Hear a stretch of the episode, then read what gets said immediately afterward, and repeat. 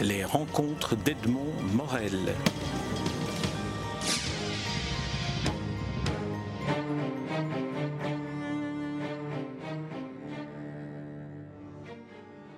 Jean-Daniel Balthassa, nous nous rencontrons à l'occasion de la publication de votre dernier roman en date, Le Divan de Staline, un roman paru aux éditions du Seuil.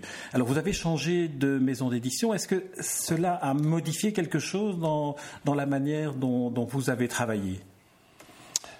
Euh, oui, bonjour et oui. Euh, en, fait, euh, bon, les, les, histoires de changement euh, d'édition, c'est un peu la, c'est un peu la cuisine. C'est pas en, soi. Euh, en général, on, quitte un éditeur, disons parce que on, on a moi, ça faisait longtemps que j'étais dans cette euh, maison précédente qui était Lafont et j'ai éprouvé effectivement le, besoin de, voir, d'aller voir un autre éditeur parce qu'effectivement, je voulais changer de mode de travail et en particulier, euh, là, au contraire de d'habitude, c'est un livre que j'ai écrit euh, complètement, on va dire, à l'ancienne, comme parfois on fait plus maintenant, c'est-à-dire sans commande, sans quoi que ce soit. C'est un livre qui me tenait à cœur depuis très longtemps. C'est un vieux projet et donc c'est un livre que j'ai écrit euh, comme ça, libre de, on va dire plutôt à l'inverse, libre de tout éditeur et que j'avais du plaisir justement après à porter chez un éditeur pour trouver quelqu'un qui s'y intéressait et de revenir à ça.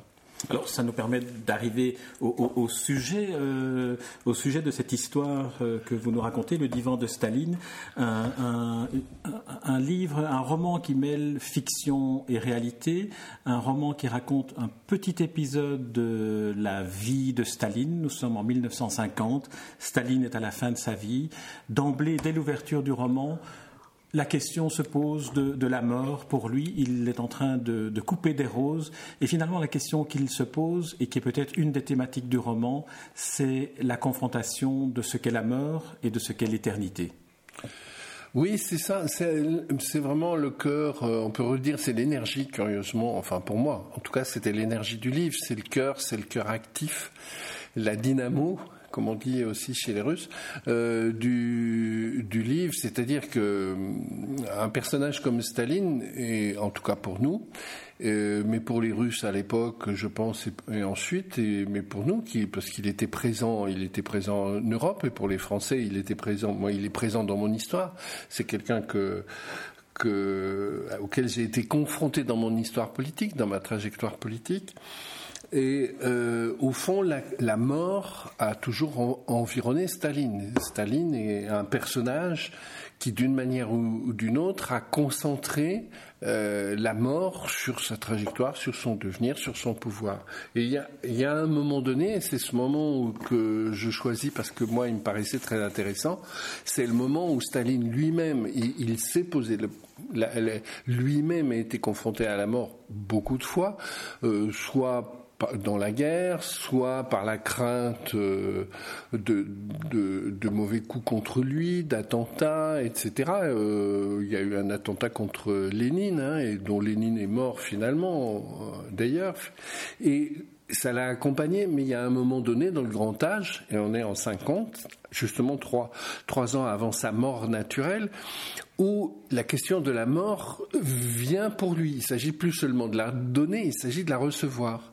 Et donc pour moi, c'était ce croisement, ce moment de croisement euh, qui fait pour moi la construction du bouquin, qui est comment euh, ça se passe avec un personnage qui, en gros, on pourrait dire, a organisé tout son pouvoir en distribuant la mort autour de lui, mais à un moment donné doit être prêt à la recevoir.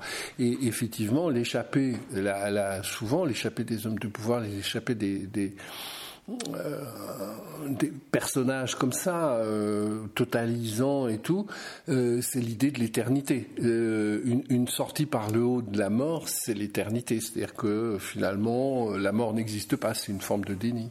Alors l'éternité, elle pourrait se matérialiser ce que vous racontez dans le roman par l'édification d'un espèce de monument qui serait le pendant du mausolée de Lénine sur la place rouge et qui serait un monument à la gloire de, à la gloire de Staline et donc qui permettrait cette pérennité à laquelle il demande, lorsqu'il arrive dans le palais Licani, où se situe le roman, il demande à ses conseillers de remettre cette proposition-là au goût du jour, et il fait venir l'artiste qui avait été choisi sur base d'un projet, Danilov. Voilà. Alors ça, on va dire, c'est le fil euh, narratif fictionnel euh, du livre. C'est une histoire que j'ai construite avec à la fois des réalités et des, de l'imagination et des questions. C'est-à-dire que la première des choses, c'est qu'il y a quand même un monument d'éternité centrale euh, qui, toujours plus ou moins euh, existant, qui est euh, le monument pour Lénine, euh, sur la, et, dans lequel il y a l'exemple même de l'éternité, quasiment en version pharaonesque, qui est la, momie de Lénine. la question s'est posée pour, pour Staline, très clairement, comment équivaloir ça? Comment rentrer dans l'histoire, de même que Lénine, bien évidemment. Et donc, euh, à un moment donné, on sait que la question de l'embaumement de, Staline, il y a réfléchi, la question s'est posée. Par contre, euh, à ma grande surprise, en, travaillant sur l'histoire, je me suis rendu compte, et personne n'a tellement noté ça, qu'il n'y a jamais eu de proposition de monument équivalent au mausolée de Lénine ce qui était pourtant euh, dans le principe euh, à la fois de l'époque et puis du jeu des héritages des, grands patrons euh, de l'univers soviétique, ce qui aurait été parfaitement logique.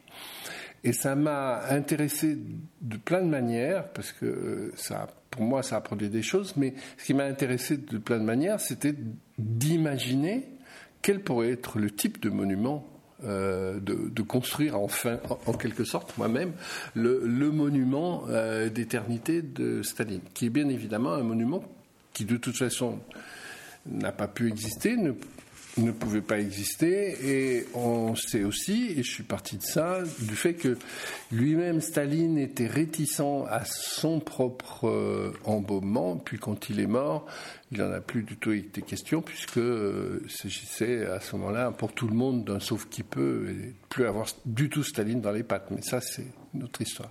Alors, vous décrivez euh, dans, dans, le roman, vous décrivez la proposition qui est faite à Staline, le projet de, de, ce, de ce, monument, qui est un monument tout à fait, euh, tout à fait exceptionnel. Comment l'avez-vous euh, imaginé? Il est constitué d'une sorte d'arête d'acier dans laquelle se reflète le mausolée de Lénine et le Kremlin, et constitué de toute une série d'images format carte postale de, de ce qu'on connaît comme imagerie stalinienne.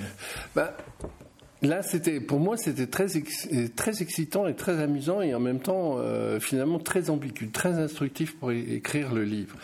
Euh, D'abord, je suis parti d'un des plus grands monuments connus euh, de l'art soviétique, qui est le Travailleur et la Colcosienne, qui est ce fameux grand monument qui était en 36 à, à l'exposition universelle de Paris en 36 et qui faisait face à l'aigle. Euh, nazi. Hein. C'était la première, première, grande confrontation. C'était quand même des petits monuments qui l'un et l'autre pesaient chacun dans les 30 tonnes euh, d'acier euh, et de granit, enfin des trucs absolument monstrueux. Et à ce moment-là, on avait inventé euh, la sculpteuse, c'est une femme qui a sculpté, qui a conçu ce monument de 36, qui s'appelle Moukina, qui était la grande sculptrice Moukina, et elle avait conçu un acier spécial pour ça. Faut se rappeler que Staline, c'est euh, son nom, ça veut dire acier. Donc il y avait déjà une première jonction. Et moi, justement, j'ai inventé un personnage de peintre fait à partir de personnages potentiellement existants de peintres, qui serait le fils adoptif de Moukina, voilà, c'était autant faire simple, et qui va euh, on va dire, euh, prolonger euh, l'art de sa mère, mais d'une façon très moderne. L'idée, c'était de faire rentrer, on est en 50, il y a, en 50, dans les années 50, il y a une très grande compétition, on s'en souvient plus beaucoup, mais il y a une très très grande compétition plastique culturelle entre les États-Unis et les soviétiques. la CIA paye des expositions d'art américain, Roscoe, Tobey, tous ces gens-là, Pollock, sont, euh, ils le savent pas, mais ils sont soutenus par la CIA de la même manière que Staline soutient l'art euh, réaliste euh, soviétique. Donc l'idée, c'était effectivement de réutiliser cette idée de l'acier, mais dans une idée qui est assez contemporaine, assez moderne, c'est-à-dire que le peuple soviétique se verrait dans ce mur d'acier, mais en même temps, en même temps qu'il se voit, il voit les images traditionnelles de l'art soviétique traditionnel qu'on connaît bien de socialisme réalisme, donc de jouer sur, sur cette idée-là. Oui, vous écrivez que ce, ce monument dresserait l'exaltant miroir de la vérité du peuple. Et là, on retrouve cette espèce de formulation euh, euh, du réalisme socialisme soviétique euh, dans laquelle vous vous êtes plongé avec une certaine délectation. Parce que lorsqu'on lit la manière dont vous décrivez le, le, rapport qu'a Staline à, à l'art, la manière dont il en parle notamment dans une conversation avec cet artiste mhm. peintre, euh, avec cet artiste mhm. Danilov, mhm. euh, la manière dont il évoque ce que doit représenter l'art, on entre là dans autre chose que simplement soutenir l'art, comme vous disiez. C'est plutôt régenter l'art et le mettre au service d'une force vitale de l'Union soviétique. Alors, c'est aussi une des choses qui m'importait, c'est qu'on a une vision extrêmement, euh, tout le temps un peu sommaire, euh, Staline, Hitler, euh, deux fous, méchants, paranoïaques, cruels, etc. et dans le cas, moi je serais assez partisan de penser qu'effectivement Hitler n'était pas quelqu'un de très intelligent, en plus d'être carrément cintré. L'affaire de Staline est différente, c'est quelqu'un d'extrêmement intelligent, extrêmement cultivé, et pour qui l'art est une, à la fois une passion et c'est exactement comme les grands princes d'autrefois, c'est quelqu'un qui comprend que l'art est un vecteur essentiel. Été vrai pour Lénine, c'était vrai, il faut se souvenir que les années 20 russes de la, de la Révolution ont été une explosion artistique, ça a révolutionné l'art du monde à un moment donné. Et puis, euh, très vite, euh, Lénine puis Staline ont compris que c'était très gentil d'avoir euh, des arts extraordinaires, mais si les arts était une liberté totale des individus face à la société et face aux, démarches politiques, c'était intenable. Donc, César, il faut qu'il soit grand, mais il faut qu'il soit contrôlé. Et euh, c'est une thèse qui est remarquablement écrite et développée par un auteur euh, russo-allemand qui s'appelle Greuss et euh, qui a écrit un, un, livre dont le titre est Staline, œuvre d'art totale, je crois, le titre. Et euh, Staline n'a cessé dans l'écriture, qu'il s'agisse de Mayakovsky, qu'il s'agisse de, de, euh, de, Pasternak, de, enfin de tous, de tous, de Mandelstam, n'a cessé de surveiller des, des, d'Eisenstein au, cinéma, des peintres, euh, de les surveiller, de, de regarder comment ils travaillaient, de leur donner des indications, de dire faut aller là, faut pas aller là, et puis sinon vous savez ce qui vous, etc. Et l'art est une vraie, euh, c'était il y avait euh, la mort, le goulag, euh, tout un tas de choses, mais il y avait l'art dans le pouvoir de Staline et c'était absolument central. Donc, effectivement, il a cette relation à l'art sur son propre monument euh, d'éternité, mais il peut soutenir avec un jeune peintre comme l'est Danilov, quelque chose qui est absolument sidérant pour un garçon comme ça, d'avoir presque, on va dire, des, conversations comme si lui était un grand créateur et donnait un coup de pouce à un jeune créateur. Rappelons pour ceux qui n'ont pas encore lu le livre que des personnages de fiction purement imaginaire se mêlent à des personnages historiques euh, qui, eux, sont construits à partir d'une documentation, à partir d'une recherche historique, ce qui nous permet euh, d'avoir de Staline finalement une vision que l'on n'aurait peut-être jamais eue autrement, qui est finalement d'entrer dans l'intimité presque euh, mhm. dans la proximité mhm. presque mhm. intime de, de, Staline pour euh, percevoir et connaître un peu. Vous disiez que c'est un homme très cultivé. On découvre, par exemple, au détour d'un souvenir qu'il évoque, qu'il a été euh, exilé en Sibérie pendant mhm. quatre ans, abandonné par mhm. Lénine, mhm. euh, et qu'il a profité de ce séjour-là pour s'instruire, finalement, pour lire, euh, apprendre le latin, apprendre le grec. Là, il, en fait, à ce moment-là, il connaissait déjà euh, son exil est intéressant parce que son exil, c'est pendant la, la Première Guerre mondiale en plus. Hein.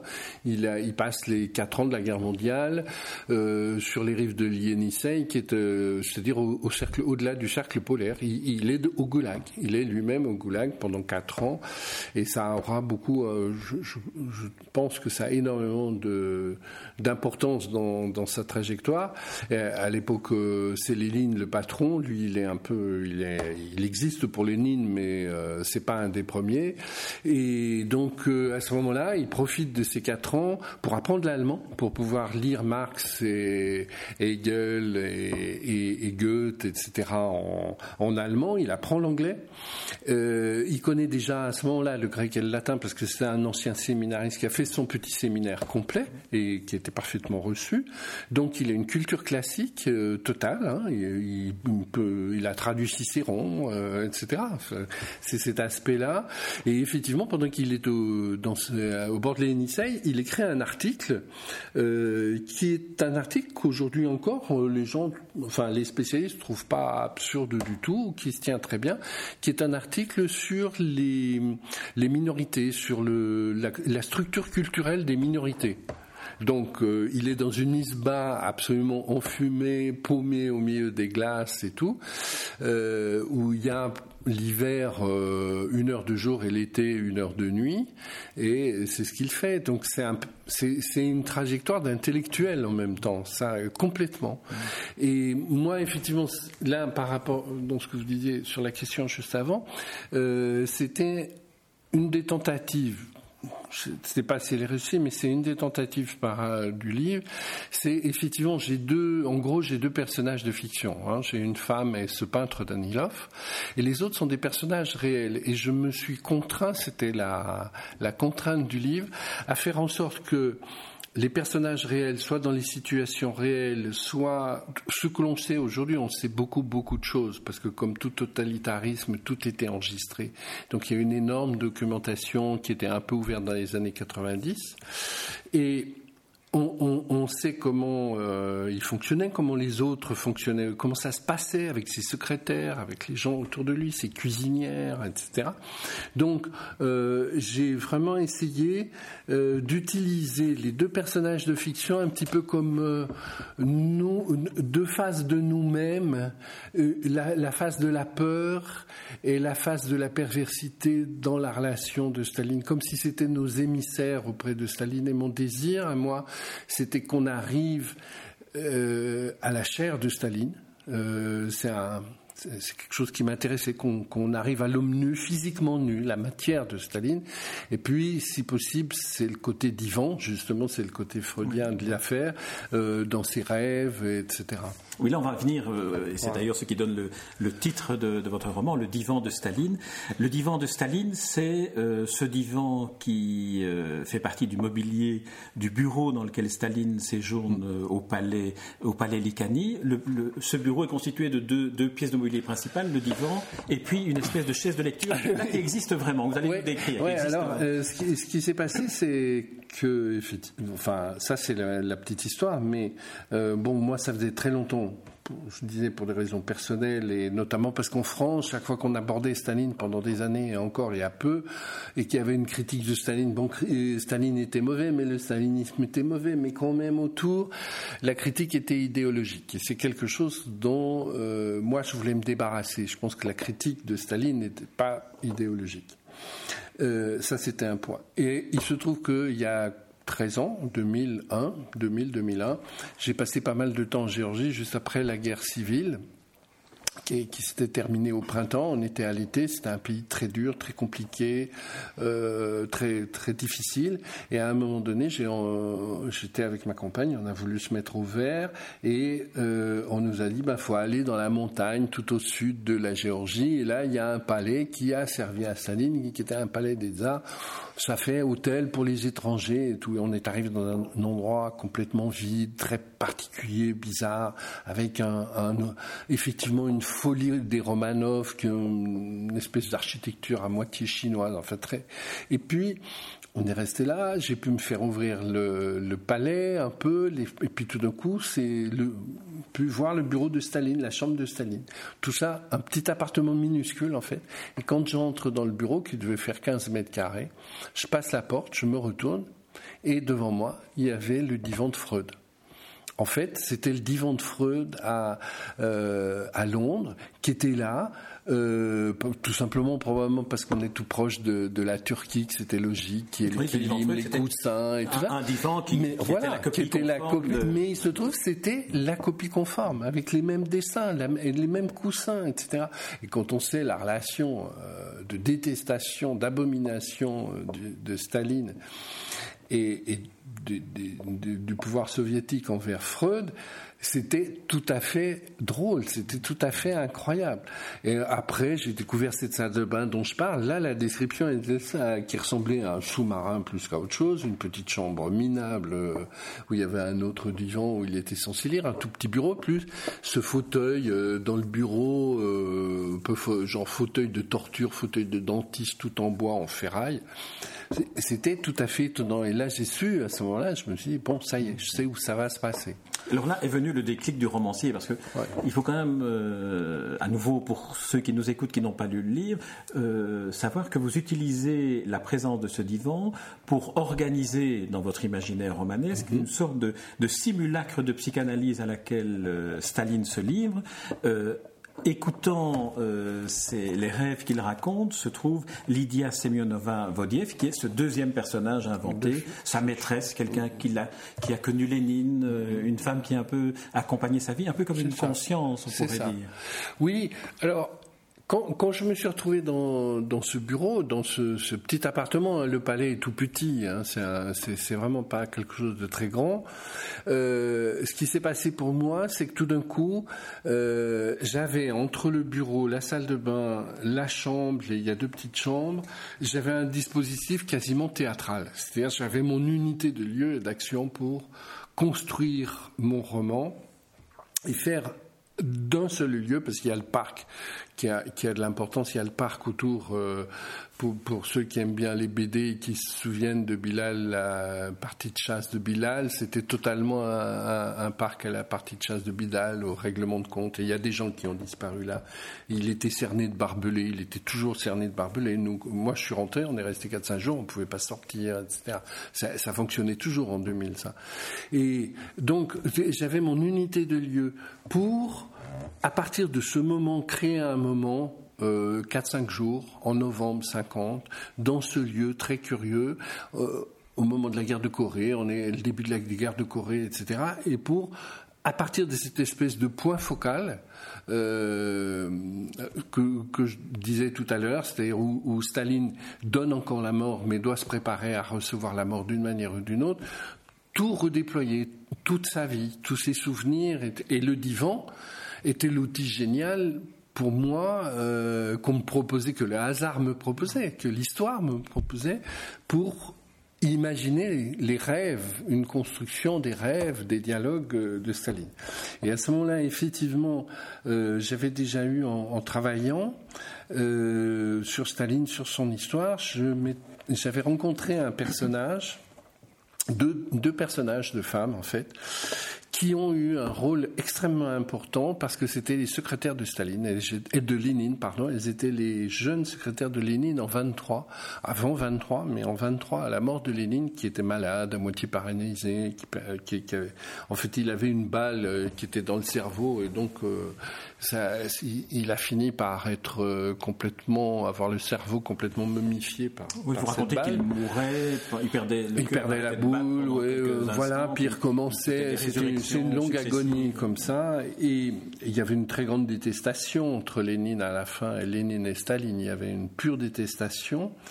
Et il se trouve que ces jeunes femmes, jeunes secrétaires de Lénine, ont, choisi, il y avait Trotsky dans les parages, hein, il y avait deux successeurs possibles. C'était Lénine et Trotsky à ce moment-là. Staline et Trotsky. Euh, pardon, c'était Staline et Trotsky euh, à, ce moment-là. Et euh, elles choisissent Staline. Ce qui veut dire que chaque fois que Staline, Lénine écrivait ou dictait, plutôt plus qu'écrire, dictait des ordres, dictait des réflexions, etc., dans, les 4-5 heures, ça se passait à Gorky, loin de Moscou, mais dans les 4-5 heures, Staline à Moscou était au courant avant Trotsky.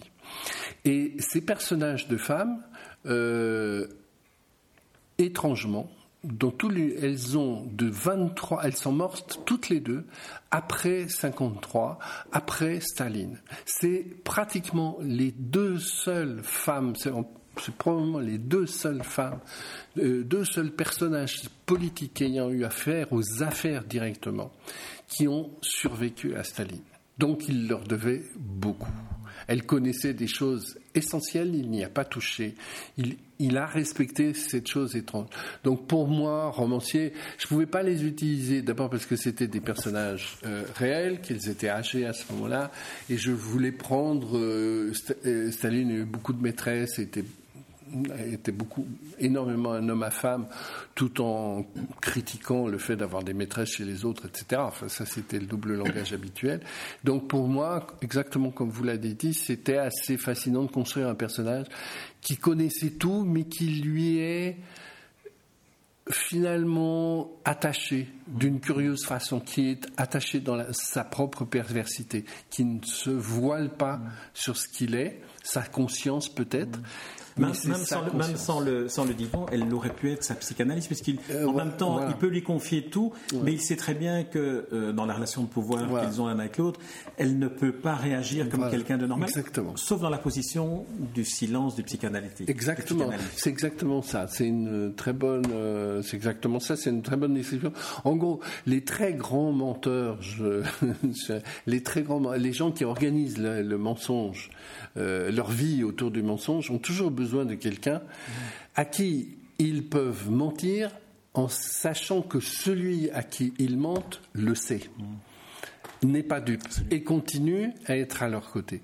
Et c'est un, quasiment un besoin de survie. Et c'est ce rôle-là, effectivement. Alors si on prend comme point central du roman le divan, cette fois-ci, et puis qu'on va par cercle concentrique, on arrive à l'entourage immédiat de Staline tel qu'il est, un entourage fait de, de gardes, de conseillers, de gens dont il se méfie, mais tous ont une terreur bleue de lui. Quand vous racontez la manière dont, quand Staline apparaît, tout le monde est sidéré en quelque sorte de, de, voir en vrai celui qui est l'incarnation de la terreur. Et un autre cercle concentré que vous avez évoqué, c'est le parc, l'environnement, qui est un peu comme l'endroit où toutes les protections sont mises en place, mais aussi tous les complots sont, possibles. Oui, puis alors là, moi, je me suis amusé parce qu'il y a une, euh, il y avait une crédulité des, des gens qui entouraient euh, Staline. C'est-à-dire son pouvoir était tellement délirant qu'il y a une espèce de chez, certains, il y avait de l'admiration quand même, même s'ils savaient qu'ils risquaient le gros, ils risquaient leur vie ou ils risquaient de, pourrir à, euh, à l'autre bout de la, de la Russie, de l'Union soviétique. Et euh, je, le rends, enfin, euh, je décris le parc, j'essaie de décrire le parc ou ce qui se passe dans le parc comme si le, parc était aussi un personnage autonome et, sur lequel Staline peut avoir lui-même une espèce de pouvoir sur le brouillard, sur le climat. Il a l'impression qu'il voilà. respire. voilà, hein, exactement. Et, ça, je me suis servi pour, pour écrire ça d'une part de page de Vassili Grossman où il raconte ce genre d'ambiance qui existait et puis euh, de, de d'ouvrages de gens qui ont, qui ont approché, qui, qui ont, subi, euh, notamment dans le, livre d'Orlando Figes sur les chuchoteurs, des, choses comme ça, où les gens racontaient ça. Euh, et tout comme les colères de Staline, par exemple, je, le montre en train de piquer une colère avec son garde du corps, qui est un type, ça fait 30 ans qu'il est son garde du corps, et il l'insulte, enfin, il, et, et euh, ou, d'ailleurs, il finira par euh, le dégager, hein, lui aussi, juste avant sa mort, alors qu'ils étaient un compagnonnage incroyable. Et il pique une colère pour des histoires de, de bananes mûres ou pas mûres. Et c'est une scène auquel a assisté des gens et, et l'ont raconté. Moi, je ne fais que la raconter, par exemple. C'est, j'ai essayé de nourrir le livre de tous ces épisodes racontés par des gens. C'est ça qui fait aussi le, euh, la force de, ce roman et, qui finalement crée une forme de, fascination dans, le chef du lecteur, c'est de se dire c'est tellement euh, fort, c'est tellement ce, qui arrive, mm. les événements sont tellement euh, hors normes qu'on se dit ils ne peuvent qu'avoir été inventés et on se rend compte que tel n'est pas le cas pour la, plupart des événements racontés. Et alors ça c'était un des enjeux aussi, euh, je dirais, euh, un peu éthique du livre, c'est-à-dire que c'est évident que quand on s'attaque à un personnage comme ça, euh, on a quelque chose qui vous saute à la gorge et à la tête très très vite, c'est les millions de, gens qui l'ont subi, de morts, de... Et quand on est soviétique et qu'on l'a vécu, on a une certaine légitimité à parler de ça. Quand on est 60 ans après, euh, un Français tranquille chez lui, euh, c'est une, autre affaire et, il faut euh, signaler la réalité, même si on est, enfin pour moi, il faut le, roman a cette plasticité, mais il a ce devoir-là aussi à un moment de, de se soumettre à, aux faits purs et surtout quand le fait est absolument terrible. Et c'est pour ça que j'ai construit le roman de telle sorte qu'à la fin, euh, on, puisse être confronté à un moment absolument euh, terrifiant, absolument terrifiant de, du stalinisme, euh, mais où moi je disparais derrière les rapports qui ont été publiés à ce moment par, par la presse, euh, dans les la presse russe, euh, de la Loubienka, hein, du KGB et tout ça, et, et des, rapports qui, décrivent un épisode, bon, pour, être clair, de cannibalisme, enfin de dysfonctionnement de la bureaucratie du goulag où finalement les gens euh, se sont entre dévorés sur une île. Hein. Euh, c'est ça dont il s'agit. Et, ça, c'est une pure réalité. Il n'y a pas de fiction à faire avec ça. Mais même si c'est une pure réalité, on pourrait dire que c'est d'une certaine manière une métaphore de ce qu'a aussi été le stalinisme, avec des millions de déportés, de morts. Et c'est ce que montre, alors c'est ce que montre euh, d'ailleurs l'historien euh, absolument remarquable, l'historien français Nicolas Verte, qui a travaillé euh, sur cet épisode et qui montre comment c'est non seulement c'est un exemple même du stalinisme, parce que c'est une affaire qui vient dans les années 30, cette histoire-là, au, premier moment des grandes purges, et donc de la structuration bureaucratique des purges. Donc ça nécessite, euh, il y a un ordre de Staline, mais derrière, il faut des milliers de gens pour enfermer des millions de gens. Et ça dysfonctionne de tous les bouts, ça déconne de tous les bouts. Et euh, ce qui apparaît dans un premier temps, et c'est ça une des grosses différences avec Hitler, euh, Hitler est quelqu'un qui veut exterminer une partie du monde, une partie des êtres humains, les juifs, et les tiganes, etc., les homosexuels, mais Staline euh, veut exterminer personne, a priori. Il veut euh, que tout le monde travaille, ce qui n'est pas la même chose. Et si vous crevez au travail, c'est que vous êtes faible. C'est une autre affaire. Simplement, la structure derrière est telle que c'est pas le travail dont il s'agit, c'est de la déshumanisation. Et c'est ce que raconte cette histoire. Et moi, c'était un peu la construction du roman, c'est un peu comme un entonnoir euh, pour que le lecteur arrive à ça. Et c'est son jugement à lui là-dessus, c'est pas le mien, c'est le jugement qu'il portera là-dessus. Vous évoquez la, question éthique que peut se poser un écrivain romancier français en 2014 qui écrit un livre qui écrit un roman sur Staline. Mais d'une certaine manière, on peut aussi inverser la question et se dire un roman dont le personnage central est Staline ne nous parle pas nécessairement seulement de cette époque-là, et au contraire, il nous interroge aujourd'hui sur, par exemple, les rapports du pouvoir et de l'art, les pouvoirs qu'entretiennent entre eux le, la mort et, le besoin d'éternité. Mm-hmm. finalement, toutes ces questions-là se posent aussi aujourd'hui et pourraient être, le roman pourrait être euh, plaqué en quelque sorte sur des situations que nous rencontrons aujourd'hui. Alors ça, c'est une c'est une des choses qui m'a le plus surprise en écrivant et en arrivant à la fin du texte, parce que très sincèrement, je l'ai euh, voulu.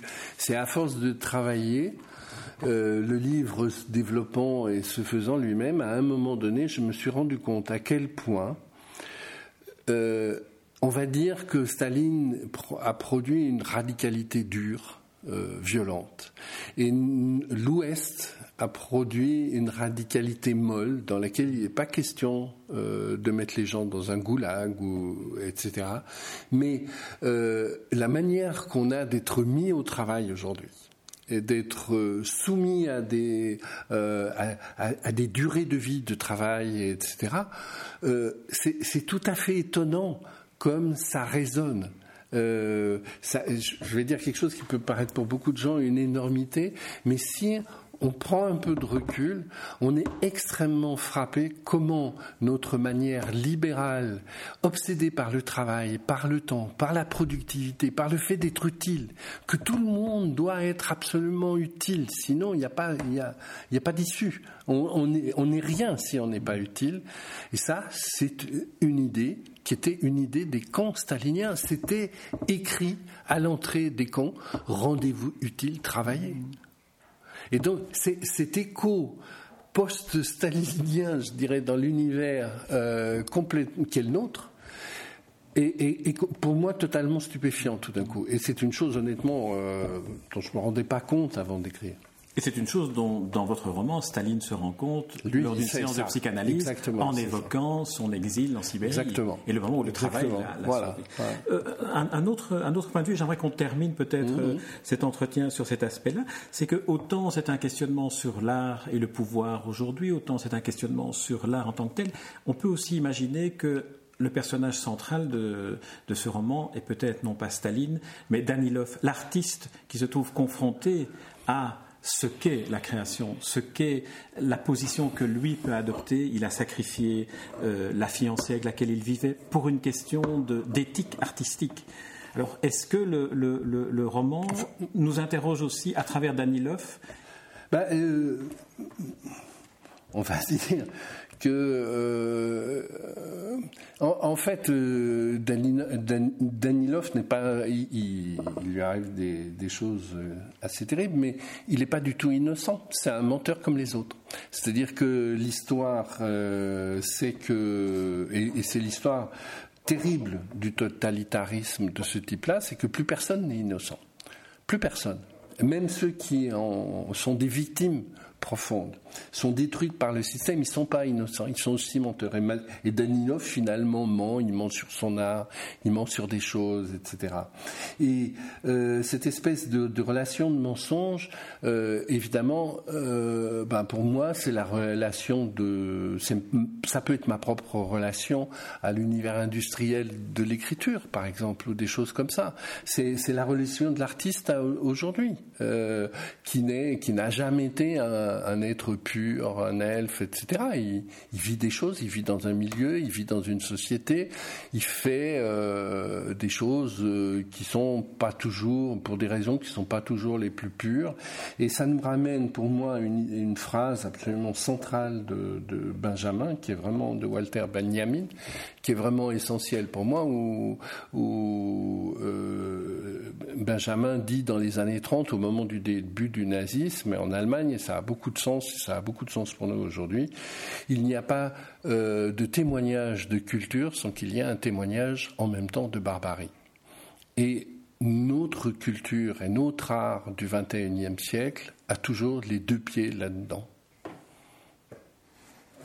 Jean-Daniel Balthazar, je propose que nous terminions cet entretien sur cette euh, citation de Walter Benjamin. Je rappelle le titre de votre roman, Le divan de Staline, c'est paru au seuil. Et c'est un roman dont je recommande la lecture, toutes affaires cessantes. Merci, Jean-Daniel Balthazar. Merci beaucoup. Les rencontres d'Edmond Morel.